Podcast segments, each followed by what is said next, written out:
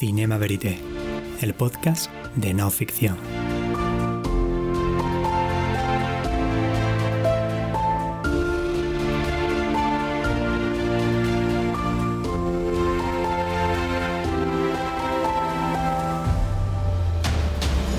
Un espacio de encuentro con los documentales que brillan, las novedades de la realidad filmada, sus creadores, sus protagonistas. Todos habitan en Cinema Verité.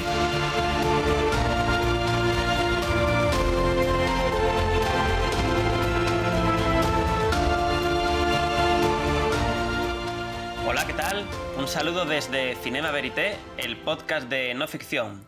En el episodio de hoy contamos con Carolina Estudillo, cineasta de origen chileno, pero que reside en Barcelona, donde además de eh, dedicarse al cine es también periodista, investigadora, docente, y su trabajo está centrado principalmente en la creación documental, en las mujeres y en las memorias históricas como, como sus temas centrales. ¿Qué tal, Carolina? ¿Cómo estás? Hola, buenos días, Guillermo. Encantada, muy contenta de estar aquí. Hola, María. Hola, ¿qué tal? Buenos días. Acabas de participar, Carolina, en Málaga con tu nueva película que se llama Canción para una dama en la sombra. Nosotros tuvimos la oportunidad de, asistir al pase, que fue realmente emocionante en el Teatro Chegaray. Eh, ya eres un habitual del Festival de Málaga, has estado en anteriores ediciones e incluso con premios. ¿Y cómo ha sido la experiencia de este año de presentar tu película allí de nuevo? Bueno, mira, curiosamente creo que ha sido la experiencia más emocionante en comparación con los dos largometrajes anteriores, que son El Gran Vuelo y Ahí no hay no soy esa, y los cortos, más que nada por la recepción del público, porque mmm, aplaudieron muchísimo al final y la verdad que yo no me esperaba esta recepción, porque es una película larga, eh, no sé, que a lo mejor tiene otro ritmo, entonces pensé que no iba a tener tanta llegada y que la gente a lo mejor en un momento podía desconectar pero estaba la gente muy emocionada, después se me acercaron a la salida y también me decían que la película se hacía muy vigente con el tema de la, de la guerra de Ucrania, porque de hecho la película termina diciendo que siempre se van a repetir las mismas invasiones, las mismas guerras. Entonces, claro, la gente yo creo también que hizo como una especie de conexión, a lo mejor inconsciente, y estaba muy emocionada. Sí, así es, creo que está muy de actualidad ahora el tema de, de, conflicto y precisamente Canción a una dama en la sombra es un relato de mujeres que esperan pacientes, calladas las ausencias tras la guerra civil española. Es un homenaje a todas ellas, como, como contabas en alguna ocasión, que tuvieron que vivir esperando y fueron unas luchadoras. Cuéntanos, Carolina, ¿cómo encontraste esta historia y por qué te decidiste a contarla? Sí, mira, Armand, que es el protagonista junto con su mujer Soledad, es el hermano de Clara Puyo Jornet, que fue la protagonista del Gran Vuelo, que había sido una militante del PSU que, que bueno, se escapó de la prisión en el año 43. Y eh, en ese momento, cuando estaba haciendo la investigación eh, y empecé a eh, ahondar en el personaje de Armand, su hijo, Albert, me entregó 28 cartas que él le había mandado a su mujer desde que se había ido a la guerra hasta eh, que estuvo en el último Stalag, que eran los campos eh, de prisioneros alemanes durante la guerra, pero que no eran campos de concentración. De ahí él va a Mauthausen, ya en Mauthausen es asesinado y obviamente no hay correspondencia. Entonces eh, dejé las cartas a, un costado porque estaba con otros proyectos, después hice Ainhoa y eh, decidí retomar las cartas hace cuatro años, bueno, empecé a leerlas y me di cuenta que eran cartas hermosas porque no eran las cartas más habituales, sino que eran cartas que reflexionaban mucho sobre temas como la educación de los hijos, de las hijas, el amor, eh, la religión, la política, incluso sobre el sexo. ¿no? Hay una carta muy bonita en donde le habla a la mujer sobre eso. Entonces dije, eh, wow, aquí hay un material muy bonito, pero me pregunté, ¿y qué pasó con Soledad también? O sea, ¿cómo recibía ella estas cartas? Y contacté con la familia, bueno, y Soledad había hablado muy poco de este tema porque fue un tema que le pesó durante toda su vida, pero sin embargo, obviamente que conservó eh, todas las correspondencias y eh, le leía estas cartas a sus hijos que se acordaban cuando eran pequeñitos que su madre le leía las cartas. Entonces ellos me contaron que, que había tenido que empezar a trabajar, que había tenido una vida muy dura porque también era como estigmatizada por haber sido la mujer de, de un rojo, ¿no? Que, que, no había vuelto de la guerra y también eh, tuvo que hacerse cargo de eso. Entonces fue una mujer muy luchadora. Y así empecé un proyecto que todavía no lo termino, en, en, en, el cual entrevisté a varias mujeres que habían tenido a familiares o en prisión o exiliados, o los familiares habían asesinado, sido asesinados durante la guerra civil. Entonces, quise hacer como este proyecto que era, se llamaba como Penélopes, em, como para resignificar el mito, y al final me centré en la historia de Soledad y de Armand, porque estas mujeres no las pude incluir en la película por un tema de montaje, pero las tengo ahí, las entrevistas. Y también decidí incluir un, texto de Margarita Duras que me pareció muy potente, que se llama El dolor, que ella escribió en el año 45 cuando esperaba el regreso de su marido de un campo de concentración. Y para mí, como de, como de las mujeres de acá no tenía textos así em, o no encontré, em, las, las, cartas generalmente se perdieron porque como los hombres las perdieron, las llevaban ellos, entonces se perdieron en el frente y todo eso. Entonces, para mí este relato de Margarita Durá como que describía muy bien lo que, lo que es la espera desde un punto de vista físico y también como existencial. Entonces decidí incluir textos de ese libro y también de una adaptación que hizo una dramaturga chilena que se llama Marcela Terra. Vale, pues vamos a escuchar un fragmento de, de tu película. Domingo 28 de enero de 1940. En esta te mando, mejor dicho, le mando a mi pequeña Eugenia el medallón que me pedía. Es bastante grande y podría ser que no lo dejaran pasar, sea el censor francés, sea el censor español. Yo ruego al uno y al otro que por ser un objeto sin valor, permitan que llegue a su destino. Es un recuerdo de un padre para su hijita y que no tiene otro mérito ni otro precio que el haber pasado unas horas trabajando con cariño y con el pensamiento puesto en los seres queridos que se han quedado en España. En la película utilizas un recurso que, cuentas con varias intérpretes para, leer las cartas que, recibían. ¿Por qué te decides por, por ese recurso?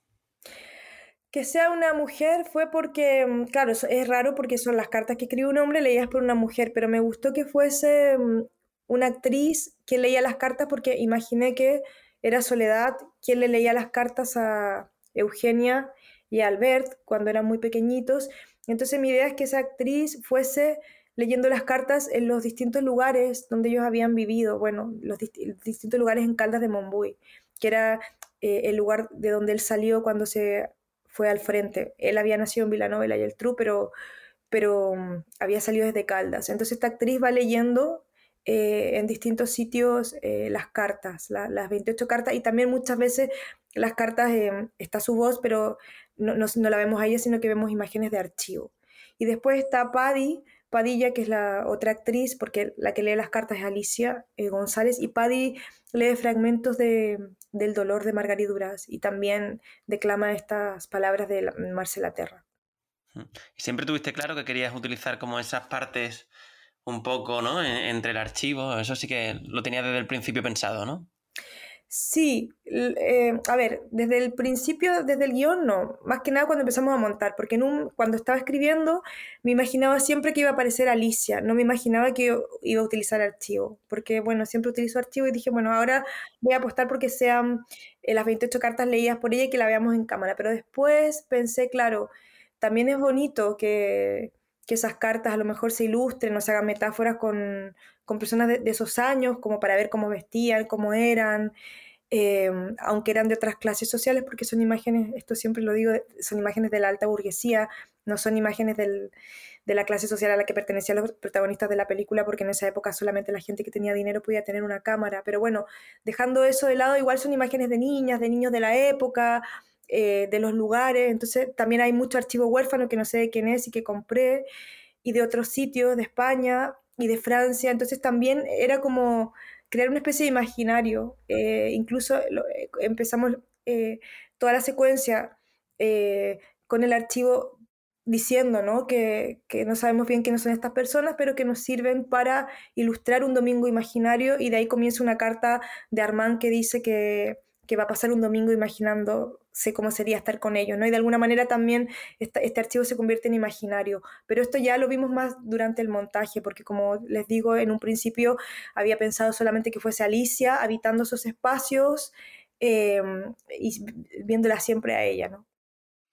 Hacías alusión hace un momentito al, mito de Penélope, decías que estaba eh, presente en la película todo el tiempo de una forma existencial y además hace una, se hace ¿no? en la cinta una alusión directa en la primera parte, pero me llama la atención, sin embargo, que la Penélope que protagoniza esta, esta historia, y, supongo que el resto de Penélopes que decías con las que has estado hablando, que tienes esa entrevista guardada, eh, no hacen una espera pasiva, sino hacen una espera activa, ¿no? Que durante esas vicisitudes que tuvieron que pasar tras la guerra civil, se remangan y, y, empiezan a trabajar y hacer lo necesario para sacar a su familia adelante mientras los maridos están exiliados o presos.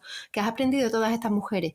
Bueno, he aprendido que, tenían una fortaleza siendo tan jóvenes, porque una cosa que, me llamó la atención es los jóvenes que eran, ¿no? La mayoría, porque claro, en esa época se casaban y hacían una familia eh, antes de los 25 años, entonces en esa época que suele ser una época ya difícil, eh, con muchos cambios y que también uno está como comenzando a vivir, pasar por una guerra, pasar por... Eh, vivir, ¿no? Eh, o el asesinato, o la prisión, o la desaparición, ¿no? De, de, los seres queridos, tener que empezar a trabajar, más encima sufrir eh, el estigma, en algunos casos, en otros casos no, ¿no? De ser la mujer de, un rojo, eh, o sea, fue muy duro, fue muy duro. Entonces, de alguna manera, em, aunque hay varias lecturas del mito de Penélope, pero, pero de alguna manera el mito clásico ¿no? dice que esta mujer se quedó esperando eh, de una manera pasiva y se habla de la fidelidad, ¿no? y que esperó durante 20 años que,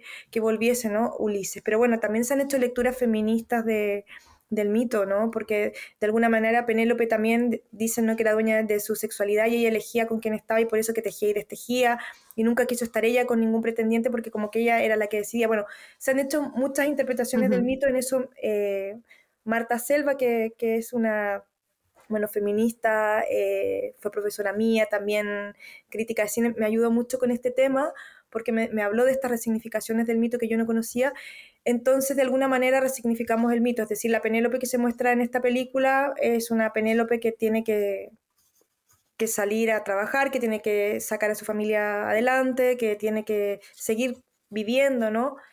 Con el peso de la desaparición de un marido, ¿no? Y después con el peso de, del asesinato de un marido, ¿no? En una época también tan oscura para España. Entonces, claro, ahí es doble, ¿no? El mérito, creo yo.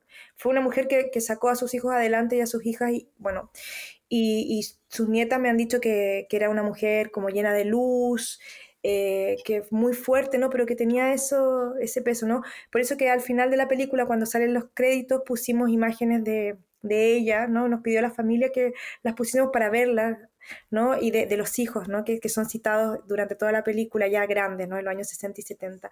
Y se le ve a una mujer, ¿no? Hay como fuerte, ¿no? Pero se le ve así como con una tristeza, ¿no? Eh, es, muy duro. Yo creo mm. que, todas esas mujeres, sobre todo las que tuvieron eh, maridos o padres o hijos que fueron asesinados en campos de concentración, eh, sin saber bien en qué circunstancias, o, o desaparecidos también, y eso lo conecto con Chile, yo creo que eso debe ser terrible y que eso lo llevas en el cuerpo y en el corazón durante toda tu vida, o sea, no, te, lo puedes sacar. Una de las cosas que yo creo que, mejor funciona en tu película, lo han mencionado antes, es el solo escuchamos realmente la voz de, de Armand, que le manda las cartas a su mujer. Ya has contado porque el motivo por el cual no tenemos las cartas de ella, pero creo que también con toda esa vivencia un poco en off y de, de lo que conocemos de ella a través de las cartas de él, Em, nos da para imaginarnos mucho más, ¿no? Cómo fue esa vida que comentaban, ¿no? Toda esa, esa cosa tan dura que quizás si se hubiera contado eh, no habría llegado de, la manera en que lo has hecho. Sí, claro, bueno, ese fue para mí como el, no, no, no quiero hablar de problema porque no fue un problema, el no tener eh, las cartas, ¿no? De, de, de las mujeres algunas de las mujeres que entrevisté sí tenían cartas, pero eran cartas que, claro, que no usé porque finalmente decidí optar por Soledad como única protagonista, pero también porque mm, eran cartas que, eso era lo que también me llamó mucho la atención, las mujeres tampoco contaban mucho la cotidianeidad de la casa, ¿no? A lo mejor no le daban importancia. Entonces eh, eran cartas así como que describían muy poco lo que estaban haciendo en ese momento. Más que nada eran cartas que hablaban de sentimientos, pero como si el trabajo, pensé también, no, no tuviese un valor, ¿no? Todo el trabajo que hacían en casa. Eh, pero sí por las cartas de Armand, claro, como responde también a, Soledad, te das cuenta también lo que Soledad le puede haber dicho en las cartas, y eso también es muy bonito porque imagina, ¿no? O sea, hay una carta en que él habla de la enfermedad de, de Albert y, le dice la pena que pasaste, seguramente ya le escribió, le contó que había estado noches en vela, eh, uno se imagina, ¿no? o mm, cuando él escribe que, que es la carta esa que mencionaba anteriormente sobre la sexualidad, ¿no? que, que me pareció una carta como muy diferente y también su pensamiento me pareció muy adelantado, ¿no? O sea, es una carta donde él, bueno, él se sentía muy culpable de estar en la situación que estaba y de haber como entre comillas abandonado a su familia, aunque no lo había hecho, ¿no? Porque fue la guerra la que provocó todo esto. Entonces, en una carta de una manera muy generosa le dice a ella que, bueno, que es una mujer y que si ella alguna vez siente el deseo de estar con otra persona, lo esté. Eh, y que no la va a juzgar y, y que va a seguir siendo la madre de sus hijos, porque, bueno, habla del sexo, ¿no? y me pareció una carta como muy eh, desprendida, ¿no? Y también después, la, la, carta siguiente, él le escribe y le dice, bueno, a lo mejor no te debería haber dicho esto porque seguramente ella algo le respondió, no le gustó, entonces como que uno se puede ir imaginando lo que ella le contestaba. Mm. Eso es muy bonito. Sí. Y yo creo que funciona em, por, el, por ese ritmo pausado, tranquilo que, que tiene toda la película, por el cual vamos escuchando todas las cartas, eh, creo que te va metiendo mucho en la atmósfera de, de la historia de este matrimonio y de tantos otros que, como decía, vivían, vivieron esta situación. Y, pero también hay un momento que tuvo que ser especialmente emotivo para vosotros a la hora de hacer la película, que fue el rodaje en el, en el campo de, de Mauthausen, casi al final de, de, la película, y que se ve y que, y que en la sala fue un momento sobrecogedor.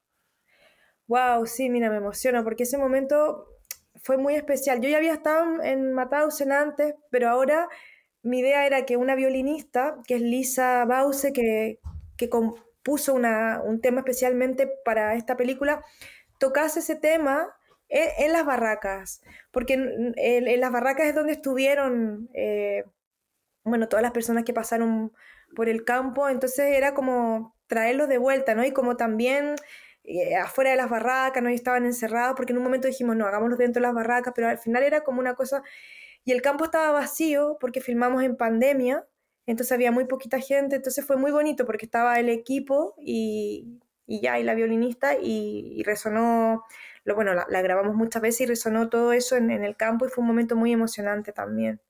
Sí, sí. Sí, sí, así es. Em, la obra está llena de referencias, no solo por, por, las cartas que escribe Armand a Soledad y por la historia de Soledad, los textos que ya decíamos de Marguerite Duras y de Marcela Torres, eh, incluso el, el, título, ¿no? El título de la película es, un, es, el mismo que el de un poema de Paul Celan, eh, poeta que contó en sus versos los horrores del holocausto nazi en Alemania, y, y, en ese concreto ¿no? se pregunta quién saldrá ganando y quién saldrá perdiendo.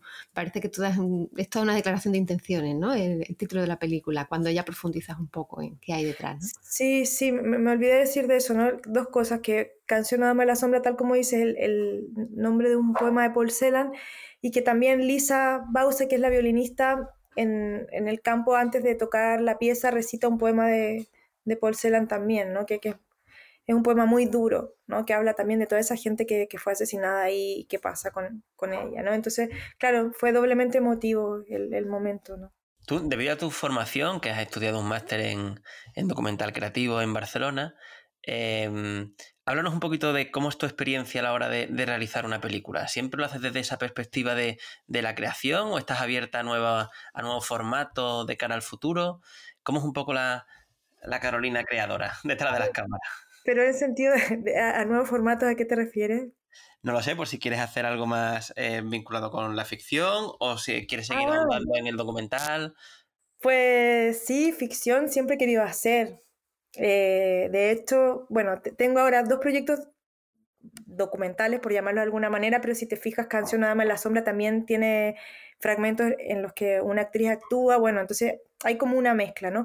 Estoy trabajando en dos proyectos eh, documentales, uno se llama Como dos extrañas, que se basa en un libro que la escritora italiana Anna Banti eh, hizo sobre Artemisa Gentileschi y en un proyecto sobre Chile que se llama No todas las niñas, que son las niñas de mi generación que crecieron en dictadura. Esos son los documentales. Pero tengo eh, dos películas de ficción hace mucho tiempo pensadas y una ya tengo el guion escrito, pero bueno, yo creo que eso es más adelante. Es un poco también el tema del, del, miedo, ¿no? Pero que lo tengo que superar, porque claro, ficción es como algo, a ver, aunque yo no hago tanta diferencia, si hago una película de ficción, tendría mucha impronta documental, quizás sería con actores o actrices no profesionales. Eh, no hago tanto la diferencia, pero sí que a nivel presupuestario, a nivel logístico, es, es mucho más grande, ¿no? Pero bueno, yo creo que mi meta es de aquí a cuatro años hacer la ficción, tenerla terminada. Estaremos pendientes, Carolina, te seguiremos las pistas y seguiremos disfrutando de estos proyectos tan, tan bonitos y tan conmovedores que nos, que nos propone. Te damos las gracias por compartir este momento con nosotros en Cinema Verité y, bueno, y lo que te digo, ¿no? Seguiremos pendientes de todo lo que va proponiéndonos nuevo. Pues muchas gracias a ustedes, me sentí muy contenta y cómoda y la verdad que da gusto hablar con personas que, que han visto la película y que saben y que se, se, pueden sacar como reflexiones mucho más interesantes. Así que muchas gracias a ustedes también. Nada, tipo por la película y, y a todos nuestros oyentes, pues les emplazamos a un nuevo episodio de, de Cinema Verité, ya sabéis, el podcast de no ficción. Un saludo, chao.